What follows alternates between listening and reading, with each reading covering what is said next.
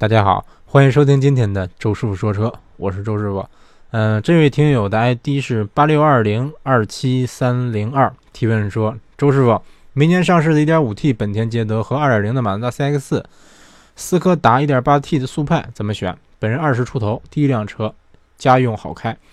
嗯，这三款车怎么我感觉好像 好像不是一个级别的哈。捷德它类似一个 MPV 和旅行车的一个跨界，然后 CX 四的话算是个轿跑的 SUV，啊，也算是跨跨界车啊，嗯，然后速派是个 B 级车，这个 感觉有点跨度比较大啊，但是都有一个共同点，就是好看、年轻。嗯，首先 1.5T 的捷德吧，目前为止国内没有上市。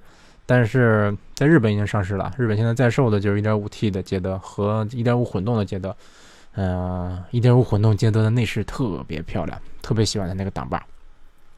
嗯，我我我一会儿一会儿这个摆个图，我摆个内饰图贴到这个封面上吧，嗯，大家大家看一看，我特别喜欢。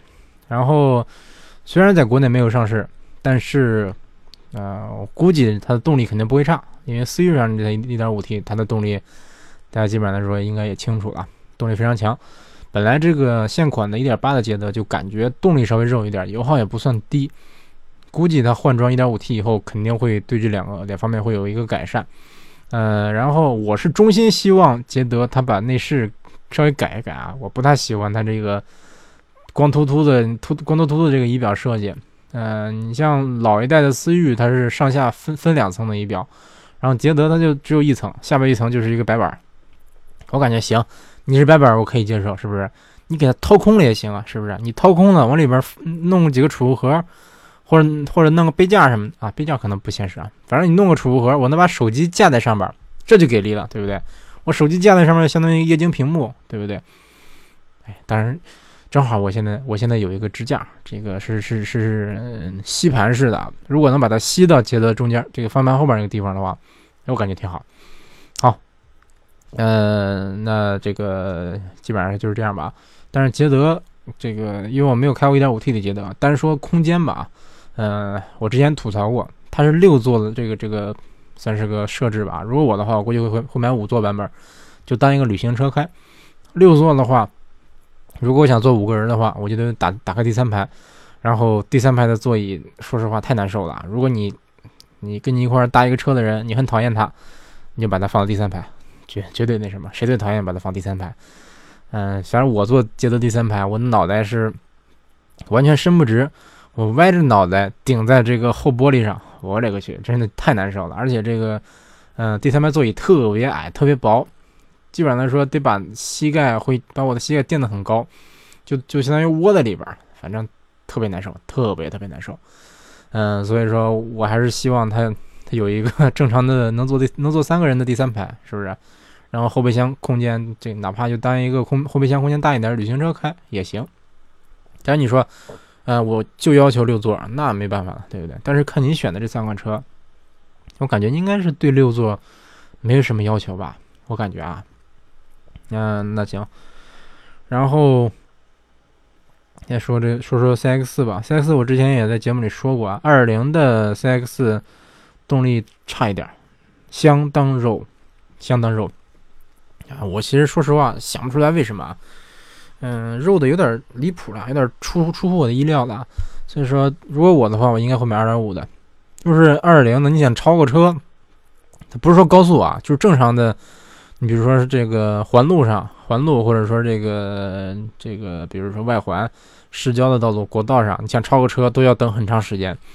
哎，你要是二点五的，基本上就是就是三五秒、三两秒就超过去了。嗯，所以说我不是太喜欢。按说马自达它是以操控见长的，嗯，如果说太肉的话，这个操控的感觉就会怎么说，给人的印象就会打个折扣。嗯，抛开动力不说，它的整个的底盘调教，包括转向、质感、乱乱七八糟的方面都很好，都近乎嗯。不能说完美的，优秀吧，都算比较优秀的这这么一个调教。反正它开起来会比其他的这个价位的这 S S S U V 都要有意思。嗯，包括比 C X 五开起来感觉比 C X 五要稍微更灵活一点，因为车也稍微小一点。嗯，然后后排空间头部空间是是会打折扣，后排空间绝对有点憋屈，但是肯定不算大，但是也绝对不算特别小，比昂克赛拉要大的多得多得多。嗯，所以说怎么说呢？我感觉这款车比较适合这个年轻人，嗯，因为它也也比较好开。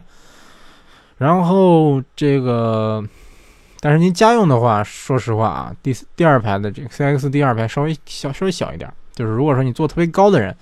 像我的话是刚刚刚不会顶头啊，周师傅顶头，但是横向我觉得稍微有点窄，然后如果坐两个我还行，中间就坐不了人了，中间可能能再坐一个瘦一点人啊，反正肯定就是肩并着肩这种感觉啊，嗯，其实我我一直觉得说正常来说轿车第三排不是第三排，第二排差不多坐两个人最合适，你可以用中间的扶手，对不对？两两两边都搭搭着这个扶手，然后水瓶有地方放。如果说你坐坐五个人的话，是不是水杯都放不开？而且，三个人坐着都不舒服。嗯，大概就是这样。嗯，反正单纯说家用好开的话，家用这个适不适合家用，我我不敢说啊，但是好开绝对是好开。然后它的这个通过性也比较好，你可以走点烂路什么的啊。大概就是这样。然后我是觉得，如果我的话，我估计不会选 CX，我可能会选同价位的这个阿特兹。有人说啊，CX 比比阿特兹便宜多了呀。其实，嗯，我看了看啊，就是嗯本来想的，按按说你起价那么便宜，十四万零八百，是不是？我记得是啊。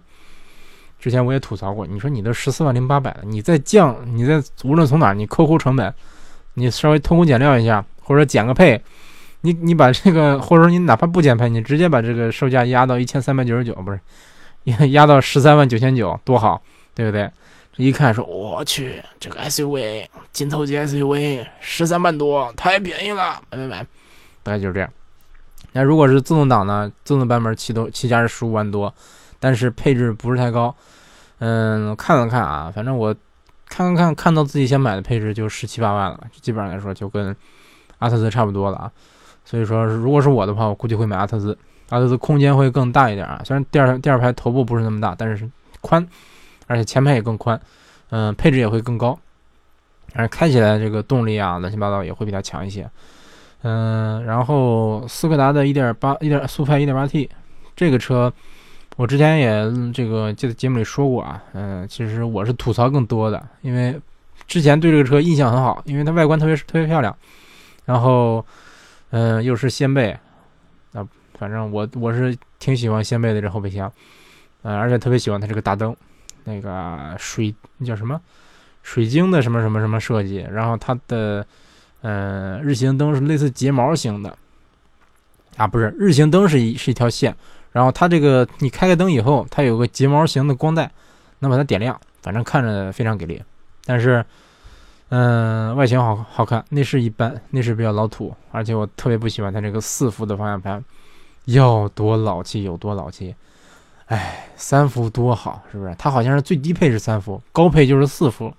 你怎么想的？为什么高配不弄三伏？是不是？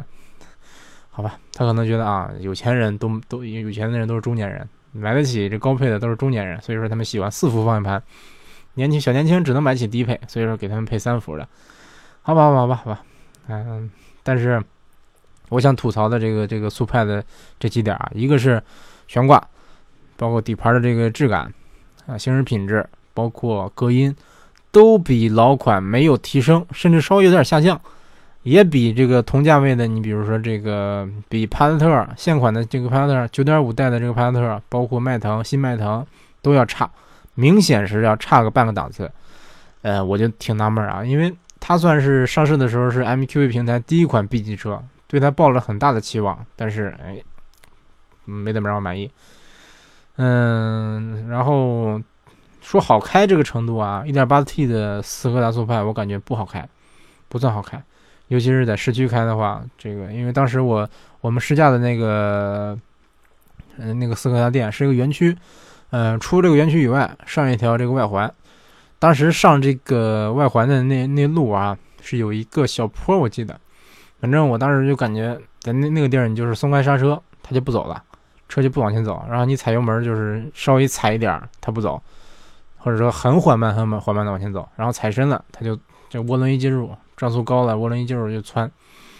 嗯，我是不太不太喜欢这个这个调教啊，感觉说，嗯，有人说日系车也酸呢，是不是？日系车那个油门也也灵敏呢，但是它这个灵敏是日系车灵敏是你油门你踩踩切切浅一点，这个车就能很算是很顺溜的往前走了。嗯，但是你踩深了，它也你说它窜，你稍微踩踩深点窜，等于说日系车是你可能你踩这个三分之一，它就大概有德系车踩一半的油门这个深度的这么个感觉了。但是不是说它不走，嗯，但是肯定是走啊。就是说日系车是窜，你踩深了窜，但是你踩浅了的话就不窜。嗯，你可以说控制控制到一个比较比较舒服的这么这么一个油门深度，但是你像德系车啊，它就感觉就得踩深一点。嗯，反正反正德系车给我感觉在市区开，你包括这个什么五系啊、三系啊，呃，什么帕萨特啊这些车，你在市区开，尤其是堵堵车的时候，都感觉我感觉不不不是不是太爽，稍微稍微有点什么一点。要我的话，我可能会开运动模式来开。嗯，速派也是，就是不大喜欢它这个十分不限分不限性的这个这个油门，嗯，不是太喜欢。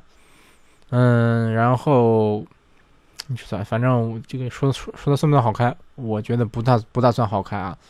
嗯嗯，你可以，我建议你买二点 T 的，二点 T 的这个怎么说？这个问题会会有一定的缓解。嗯，低扭不会那么弱，大概就是这样。